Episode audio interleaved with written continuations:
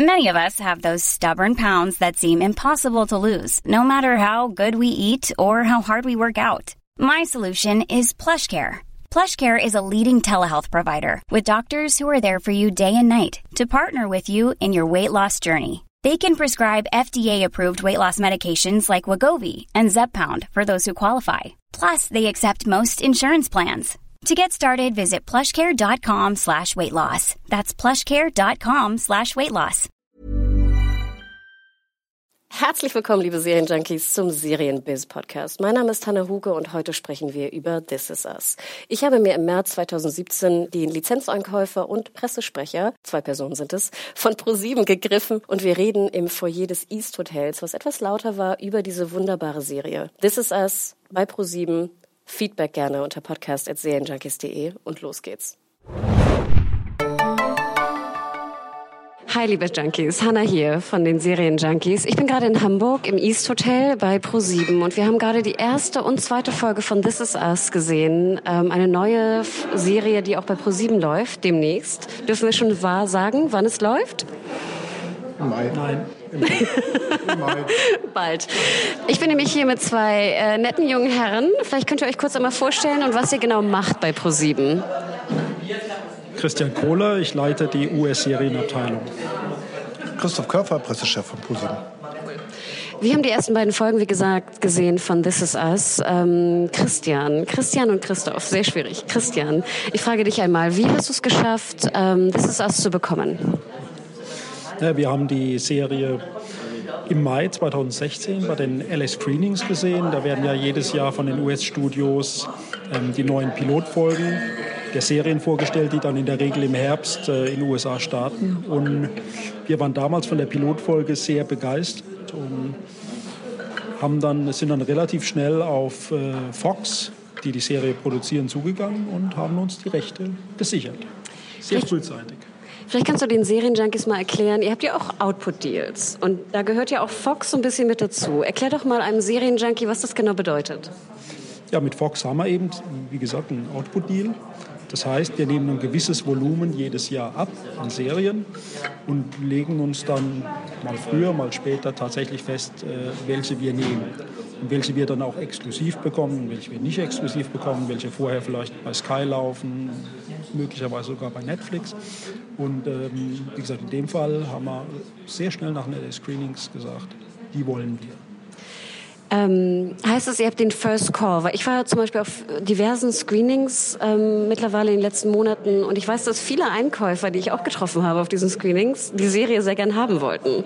Aber es war scheinbar so ein Limbo, wo es hieß, man wartet noch, ob sozusagen ProSieben reagiert. Wir haben tatsächlich einen First Call. Es gibt natürlich noch so gewisse Einschränkungen. Das heißt, läuft eine Serie auf dem Network in den USA, läuft eine Serie bei einem Kabelsender äh, in den USA. Also da gibt es Restrictions, das kann ich jetzt so im Detail nicht alle sagen, aber in dem Fall hatten wir den First Call und ähm, haben wir dann auch genutzt.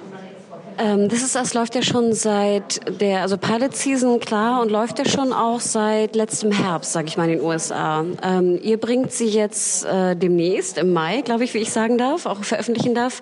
Ähm, Hattet ihr mal überlegt, sie eventuell früher zu geben? Wir, wir hören ja auch so eine Entwicklung in der Branche mittlerweile, RTL 2 zuletzt, Prison Break, vier Tage nach OS. Sehr ungewöhnlich, wie ich finde, also im Free TV Deutschlands. Habt ihr jemals überlegt, sie früher zu bringen nach Deutschland? Also in dem Fall, ähm, bei einer komplett neuen Serie, haben wir ähm, dann im Mai, als wir die Pilotfolge gesehen hatten und begeistert waren, trotzdem gesagt, jetzt gucken wir uns erstmal die weiteren Folgen an. Weil oft ist es ja auch so, man sieht eine Pilotfolge, ist begeistert und dann nach Folge 2, 3, 4 denkt man, naja, so toll ist sie dann doch nicht. Und äh, in dem Fall kommt mal vor. Aber in dem Fall. Hast du ein Beispiel? Ja, dann nenne ich jetzt keine Beispiele, dann müsste ich vielleicht eigene Serien nennen. Nein, aber in dem Fall war es so, äh, wir haben dann mehr gesehen, haben gesagt, ja, toll, wird auch bei uns ein Primetime-Programm. Trotzdem war uns bei der Serie extrem wichtig, dass wir sie am Stück ausstrahlen können. Das heißt, dass wir nicht wie bei einigen Serien, wo wir das in der Vergangenheit schon gemacht haben, nach sieben, acht, neun, zehn Folgen einen Break machen, was daran liegt, dass wir sie einfach nicht so schnell synchronisieren können. Also äh, This Is Us läuft ja jetzt aktuell noch in den USA. Ähm, die vorletzte Folge läuft äh, morgen, glaube ich. Äh, nächst, äh, letzte Folge ähm, nächste Woche. Und wir brauchen einfach einen gewissen Zeitraum, um die Serien zu synchronisieren, gut zu synchronisieren. Ich bin sehr glücklich übrigens mit der Synchro von This Is Us. Und ähm, wie gesagt, bei der Serie hätten wir es für fatal gehalten, wenn wir hier nach acht Folgen einen Break gemacht hätten, weil die wollen wir von Anfang an wirklich richtig pushen und dann auch die komplette äh, Staffel am Stück zeigen. Das ist sehr wichtig und deshalb der relativ späte Einstart Finde ich auch potenziell sehr gut. Äh, vielleicht die Frage an Christoph. Ähm, man hat ja die, sag ich, Pro 7 sehr kritisiert in den letzten Jahren, muss man fast sagen, dass viele Serien sehr viel Unterbrechung hatten und dass eigentlich Serienjunkies gar nicht mehr wussten, wo sind wir gerade? Sind wir in der Wiederholung? Wann kommen die nächsten Folgen? Die Breaks waren ja auch anders als in den USA angedacht. Fällt es dir jetzt leichter, wenn du weißt, okay, ich kann diese Serie promoten, die irgendwie am Stück läuft? Nein, für die, für die Promotion ist es unerheblich. Ähm, ich glaube, für den Genuss des Zuschauers ist es erheblich, wie Christian äh, gesagt hat. Und äh, wir können versprechen, dass wir die am Stück zeigen wollen, diese Serie. Und ich muss ein bisschen widersprechen. Wir haben relativ viele Serien in den letzten Jahren am Stück gezeigt. Äh, ob Under the Dome, ob Quantico. Die, die, die liefen bei uns immer in, in komplett abgeschlossenen Staffeln. Und wir müssen manchmal unterbrechen, damit wir schneller sind. Und hier sagen wir, wir sind ein bisschen langsamer. Dafür können wir die Serie am Stück zeigen. Also wir machen nichts, um, um Serienjunkies und Zuschauer mutwillig zu ärgern. Aber Programmieren von, von Serien ist dann doch ein bisschen komplexer, als man gemeinhin denkt. Als ich wahrscheinlich auch denke. Aber ich muss dir recht geben. Ich fand die Synchro, ich habe jetzt die ersten beiden Folgen nochmal in der deutschen Synchro gesehen. Ich fand die super. Also ganz ehrlich, äh, Glückwunsch. Das freut mich. ähm, darf man fragen, mit welchem Synchronstudio ihr zusammengearbeitet habt und mit wie viel Vorlauf ihr arbeitet? Denn wir wissen ja auch gerade bei, bei Serien jetzt zum Beispiel, wo innerhalb von sechs, sieben Tagen teilweise nach US die Synchro fertig sein muss, dass es natürlich zu Schwierigkeiten kommt, was Synchronsprecher angeht, was, was die Timeline... Wir hatten übrigens mal eine Serie, die wir in Echtzeit mit USA gezeigt haben. Touch mit Kiefer, mit Kiefer Sutherland. Ja, die lief, in, die lief mit, zeitgleich mit den USA bei uns. Also insofern, War es ein Erfolg? Ja, nein. nein. Aber Nein. wir haben ja letztes Jahr, ihr könnt euch bestimmt erinnern, auch Akte X sehr schnell nach der US-Ausstrahlung in Deutschland gezeigt. Bei der Serie haben wir halt gesagt, das ist so ein großes Ding. Da gab es ja auch ein kleines Synchro, sag ich mal, Gate, nennen wir es mal so. Ja, was nicht unsere Schuld war. Aber auf das Thema will ich jetzt lieber nicht. Wir lassen das mal. ja, ja. Aber zum Thema Synchro tatsächlich ähm, ist uns das ein extrem wichtiges Thema, Synchro.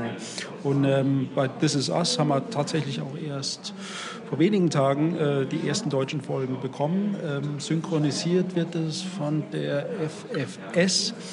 Ähm, jetzt fragt mich aber bitte nicht nach den Namen der Sprecher. Die Sitzen die in München oder Berlin? Das ist ein Berliner Synchronstudio. Ja.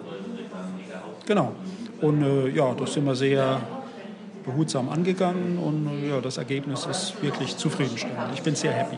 Absolut. Also wie gesagt, ich bin sehr, ich bin auch so ein Synchronazi. Also ich bin sehr, sehr kritisch, was Synchros angeht. Aber ich muss gestehen, es hat sehr gut funktioniert. Die Stimmen sind super, die Lip Sync ist super, es, die Dialoge wirken gut. Vielleicht sind die Dialoge auch gut, kann ja auch gut sein. Ne? Je besser die Dialoge sind, umso besser die Synchro. Aber hat sehr, sehr gut funktioniert.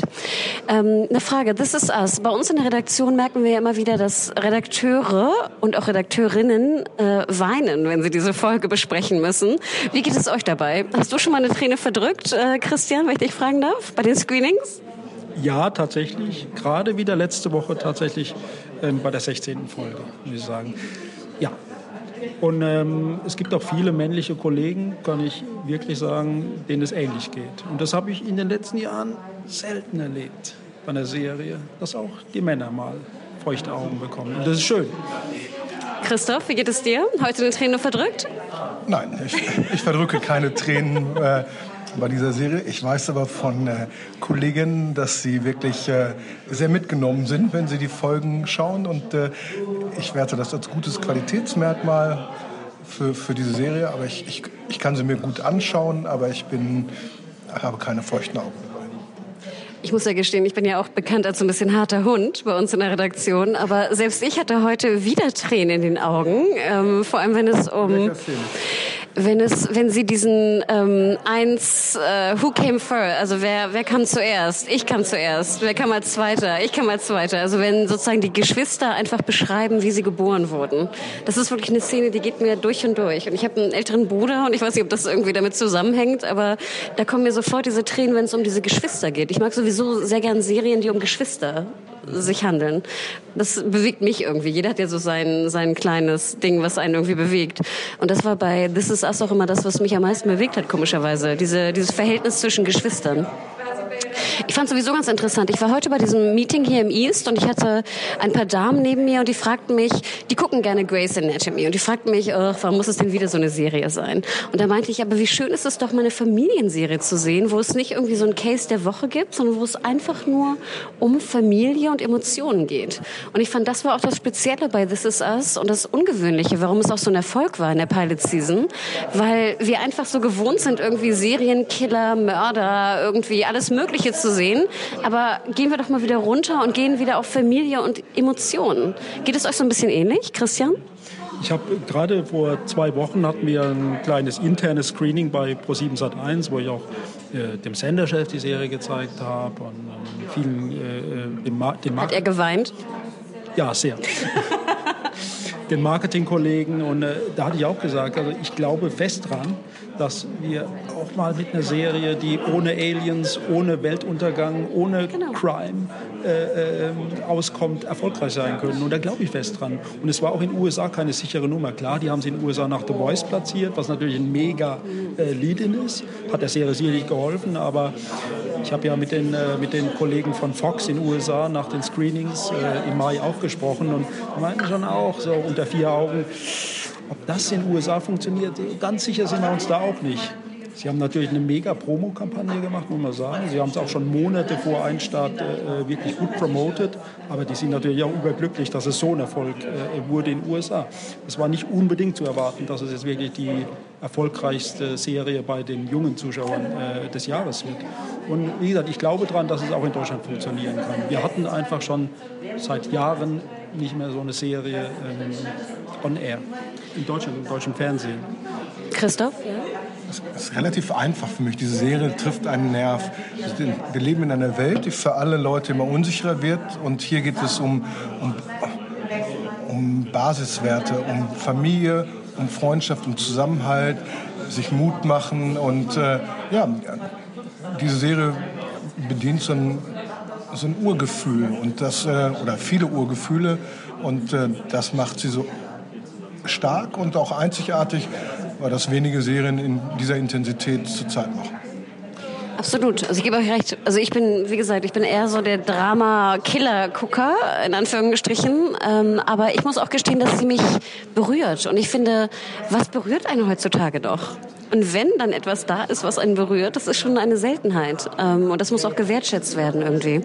Darf man schon fragen, 2015 wird das die Ausstrahlung wahrscheinlich sein? Wir werden die Serie in der Primetime zeigen. So viel kann ich sagen. Okay, also das ist ja schon mal etwas. Und ich finde ja auch toll, dass ihr sie am Stück. Wir wollen es der Konkurrenz auch nicht zu einfach machen. Das heißt 2015. Das heißt Primetime. Super. Darf ich auch noch fragen? Das ist eine Frage, die wir als Abschluss immer den ähm, Interviewpartnern stellen. Was schaut ihr gerade für eine Serie oder was ist eine Serie, die euch besonders gefallen hat in den letzten, im letzten Jahr vielleicht maximal?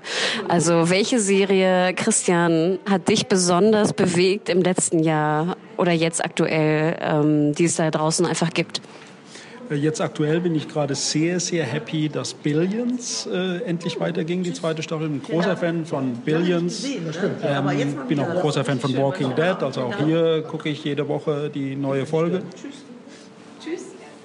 Tschüss.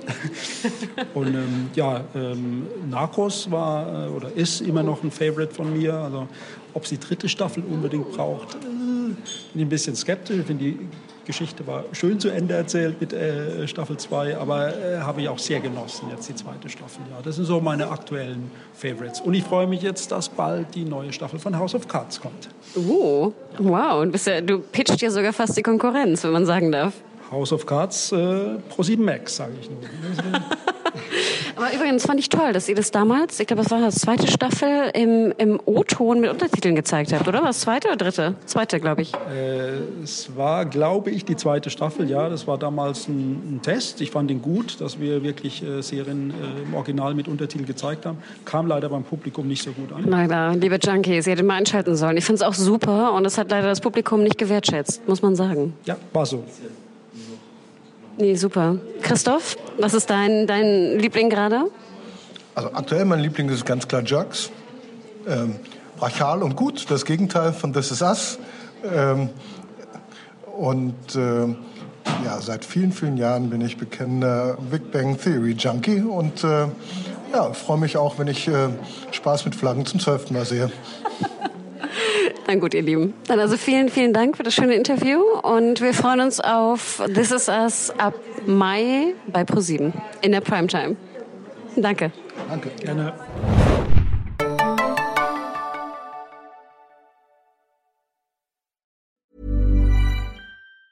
Hey, it's Danny Pellegrino from Everything Iconic. Ready to upgrade your style game without blowing your budget? Check out Quince. They've got all the good stuff, shirts and polos, activewear and fine leather goods, all at 50 to 80% less than other high-end brands. And the best part? They're all about safe, ethical and responsible manufacturing. Get that luxury vibe without the luxury price tag. Hit up quince.com slash upgrade for free shipping and 365 day returns on your next order. That's quince.com slash upgrade.